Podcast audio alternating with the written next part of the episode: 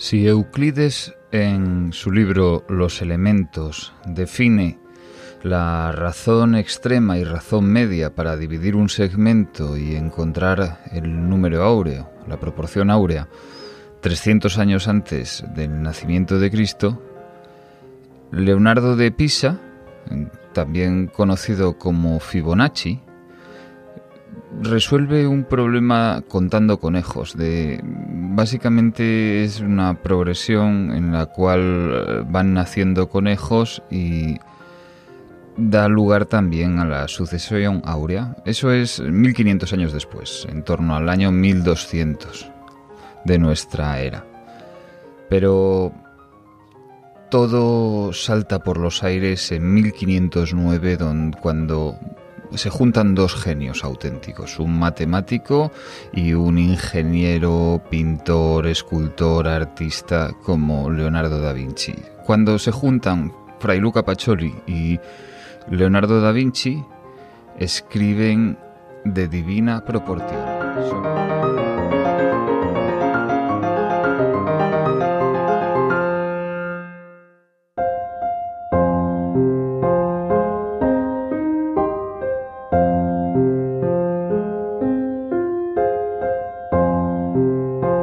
Esto es Proportione Omnichannel Commerce y yo, quien te habla, soy Javier Cuervo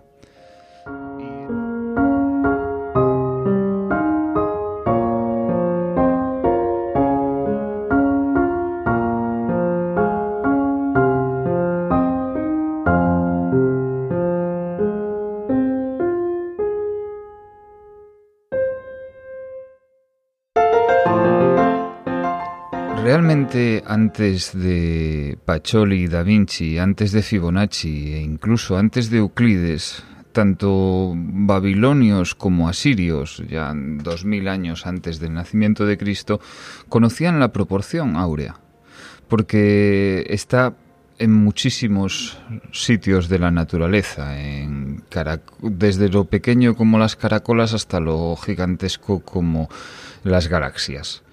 Bueno, eh, Euclides y Platón la estudian y Fibonacci la convierte en una progresión, en, un avance en línea con, con, con, la reproducción de los conejos, con cuántos conejos va a haber pasado un tiempo.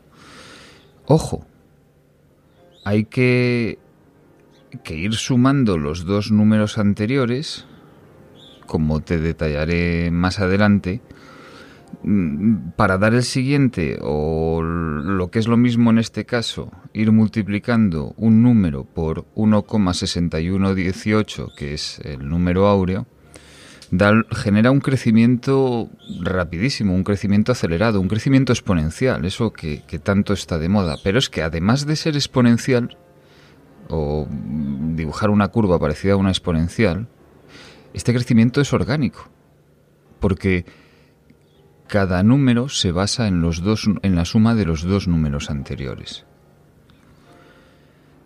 E, en cualquier caso, un número, una, una, relación que se conocía desde la antigüedad y que se había estudiado mucho, pero que no se entendía y que de hecho es hasta que no llega Kepler y se da cuenta de que el número áureo y la progresión áurea son lo mismo, pues no cerramos el círculo.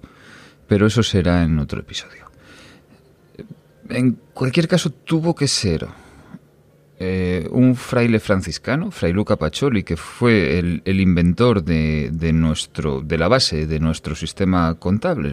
nuestro sistema contable es la, por si no lo sabes, es la partida doble, donde hay una columna que dice debe y otra dice haber y donde tiene que cuadrarse la contabilidad. El cuadrar la contabilidad quiere decir que la suma de los débitos es igual a la suma de los créditos.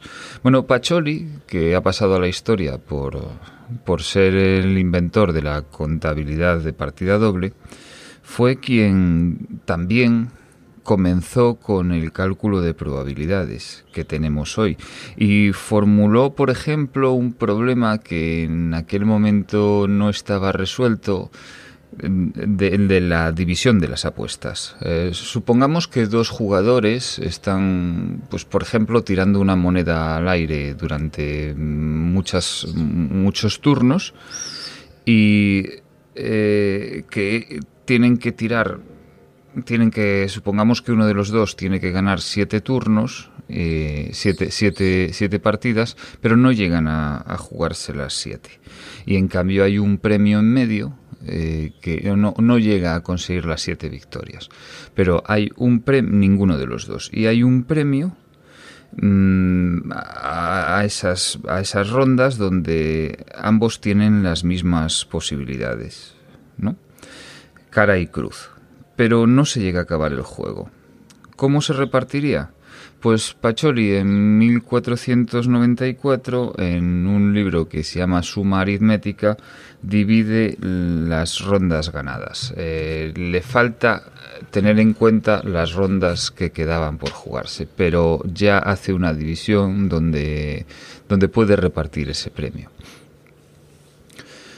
El caso es que los últimos años del siglo Eh, en torno a 1492, Ludovico Sforza se lleva a Pacioli a enseñar matemáticas a su corte, a la de Milán, donde casualmente trabajaba como pintor y como ingeniero un tal Leonardo da Vinci. Y es en esos años, en los últimos entre 1492 y 1500, cuando ambos escriben de divina proporción, sobre la proporción áurea, sobre la divina proporción.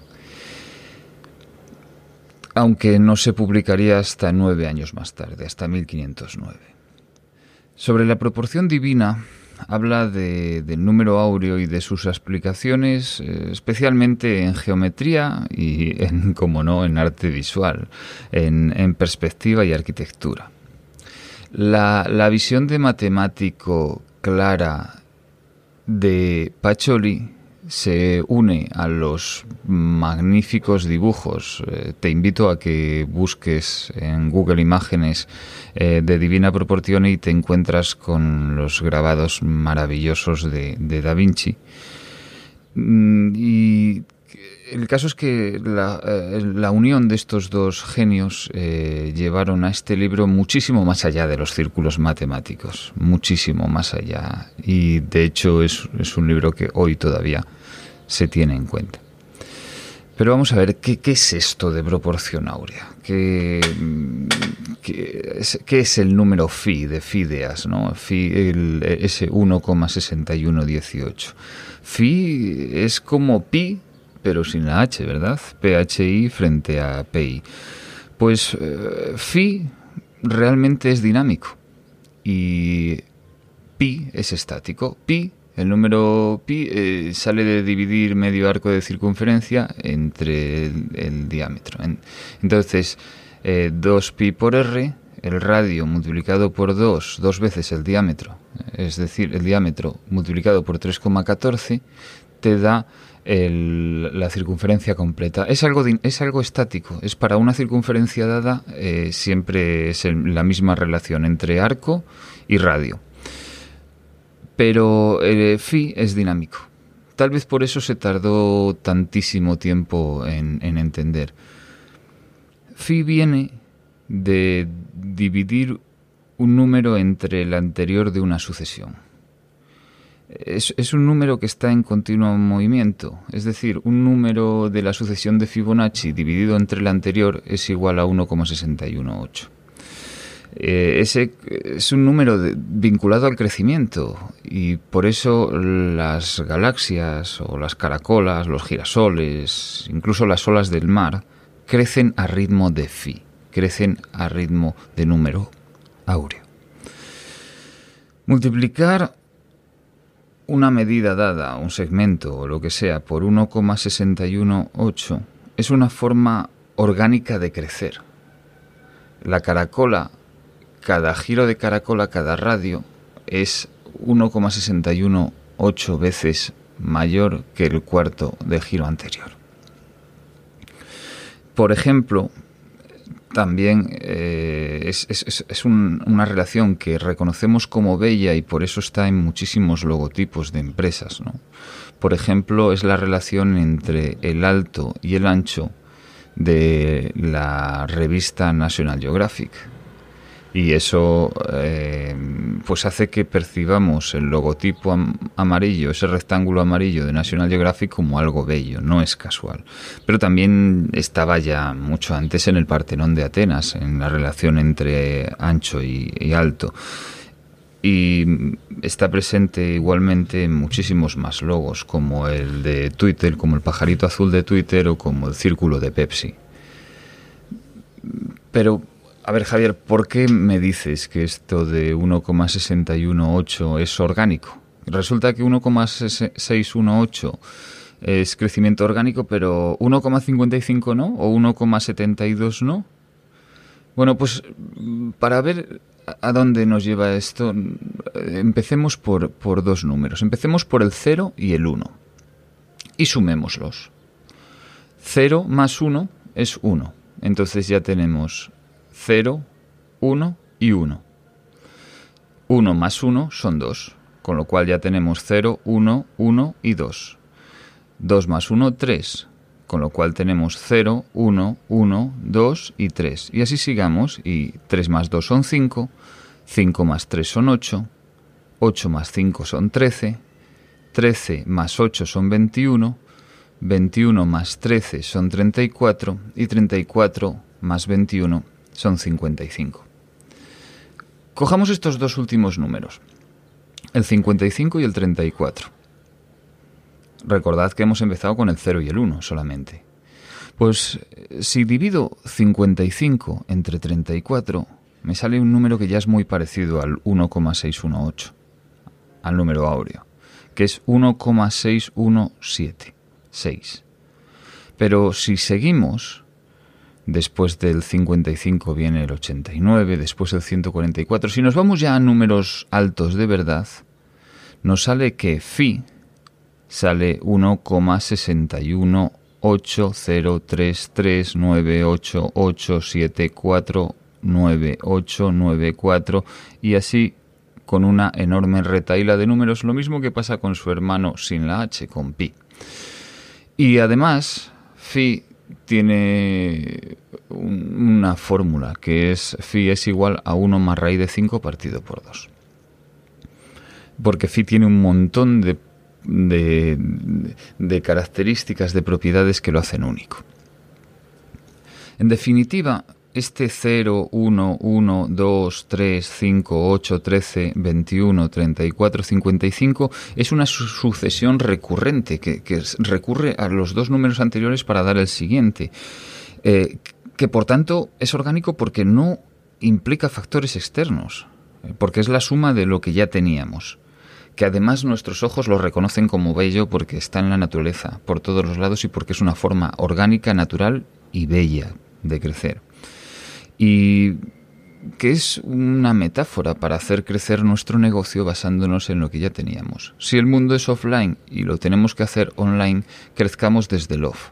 No creemos, creamos cosas nuevas, aisladas de lo que ya tenemos. Vamos a irnos ahora al e-commerce. Eh, supongamos que tenemos una pequeña farmacia de barrio en una ciudad eh, con dos empleados, el dueño y un, empleado. Supongamos que, que, esta farmacia se da cuenta que a raíz de, del COVID, eh, pues que sus clientes le piden que esté también presente en, en el lado digital. Y supongamos que este farmacéutico en cuestión no se quiera jugar mucho en ello. Supongamos todas esas cosas. Supongamos que no quiere invertir mucho, que son dos personas y que tiene un local físico, al cual ya van sus clientes normalmente, pero que conviene crecer.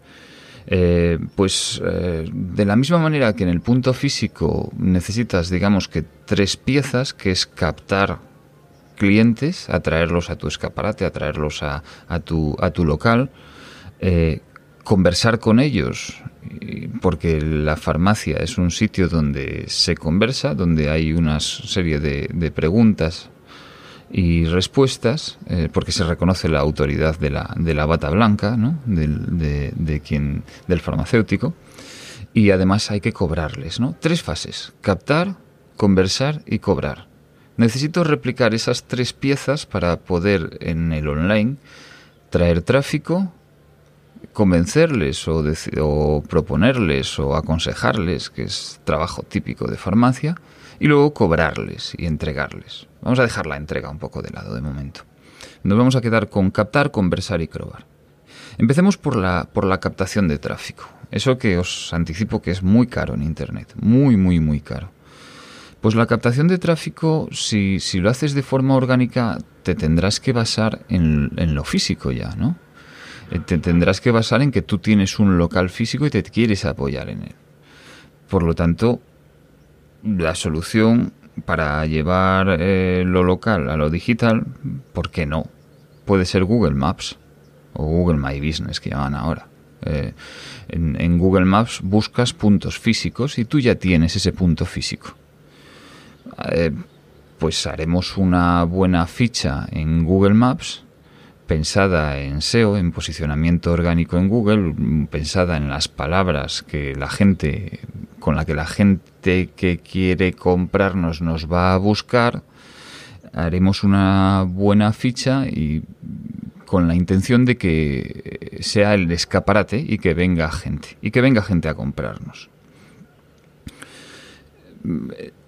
Ahí tendríamos la fase de captación. Pasemos a, la, venta, ¿no? a la conversación. Los mercados son conversaciones, que decía el manifiesto Club Train de, finales del siglo pasado. Para vender esa farmacia tiene que conversar. Eh, en, el punto físico tiene un mostrador. Y replicar la conversación que sucede en el mostrador puede hacerse, ¿por qué no?, con una herramienta que todos tenemos o que la mayor parte de la gente tiene, que es WhatsApp. Teníamos Google Maps para captar y WhatsApp como punto de conversación, como mostrador. De esta manera lo que, estamos, lo que hacíamos ya en lo físico nos lo llevamos a lo digital. Con Maps y WhatsApp comenzamos, es decir, estamos sumando a lo que ya teníamos, es decir, estamos creciendo de forma orgánica, no nos estamos inventando nada nuevo. Vayamos al tercer paso, tras captar y convencer o conversar. Si hablas con, con la gente, si un farmacéutico habla con la gente, alguien en algún momento le querrá comprar, le pedirá algo y este alguien tendrá que pagar. Y como este farmacéutico, esta farmacia no tiene un e-commerce completo desplegado con su carrito y, cesta, o sea, y checkout, eh, pero tal vez sí tenga fichas del catálogo o algo a lo que referirse. ¿Y por qué no enviar por WhatsApp una ficha de ese catálogo junto con un pago? Y supongamos que ese pago se hace por una forma que a mí personalmente me gusta bastante, que es el enlace de Stripe, el Stripe Link, donde tú en WhatsApp le mandas un enlace y una ficha de producto. Tendríamos cerradas las tres puntos. Tendríamos la captación de tráfico, la conversación y el medio de pago no habría e-commerce y sería de forma orgánica y muy basado en la farmacia. Eh, captar eh, en Google Maps, conversar con WhatsApp Business y cobrar con Stripe Link es una de las miles de formas para hacer crecer orgánicamente del offline al online. Y está adaptada a un caso. Pero no quiere decir que vaya a servir en todos los demás. Recuerda, esto va de artesanía, no de setas deslumbrantes, aisladas y que en una demo nos sorprenden y nos encantan, pero que nuestros clientes probablemente no lleguen a entender. Lo seguro es que esta solución es barata y que se apoya en lo que ya había, y por eso es orgánico, y por eso este podcast se llama Proportione. Se apoya en las dos personas que pueden responder ese WhatsApp, en un local que se puede publicitar en Google My Business, Google Maps, en un WhatsApp que ya usa todo el mundo y que puede ser eh, operado por esas dos personas que trabajan en la farmacia y un medio de pago que acepta las tarjetas de crédito que ya tenemos, es decir, nada nuevo bajo el sol. A lo largo de los próximos episodios desgranaré más ejemplos como este, aunque probablemente no sean tan sencillos o tan baratos o tan completos como, como, este caso, ¿no? De Google Maps, WhatsApp y Stripe Link. Para ver eh, si cuál te sirve a ti, te recomiendo que antes de seguir adelante hagas inventario de qué tienes, qué es tu farmacia, cuáles son tus dos empleados, eh, si, ese medio, qué medios hay, eh, qué WhatsApp tienes alrededor o qué tarjetas de crédito. Eh, haz, inventario de los medios que tienen para ver cómo crecer de forma orgánica sobre ellos. Y sobre todo, ten en cuenta la experiencia de compra que ya tienen tus clientes. No queremos enseñarles nada nuevo. En la farmacia es un sitio donde ya se da consejo, por lo tanto, una conversación llevada a WhatsApp podría funcionar. Tienes que ver cómo interactúas ahora mismo tú con ellos. Y hoy por hoy, pues mm, lo vamos a dejar eh, aquí y por, por hoy. Y espero que hayas podido aprender algo. Y si es así, que, se lo cuentes a tus conocidos, que le dejes un like a este episodio o por favor, que me hagas algún comentario de cosas que echas de menos, que echas de más o alguna recomendación porque me ayuda muchísimo a mejorar. Hasta el próximo.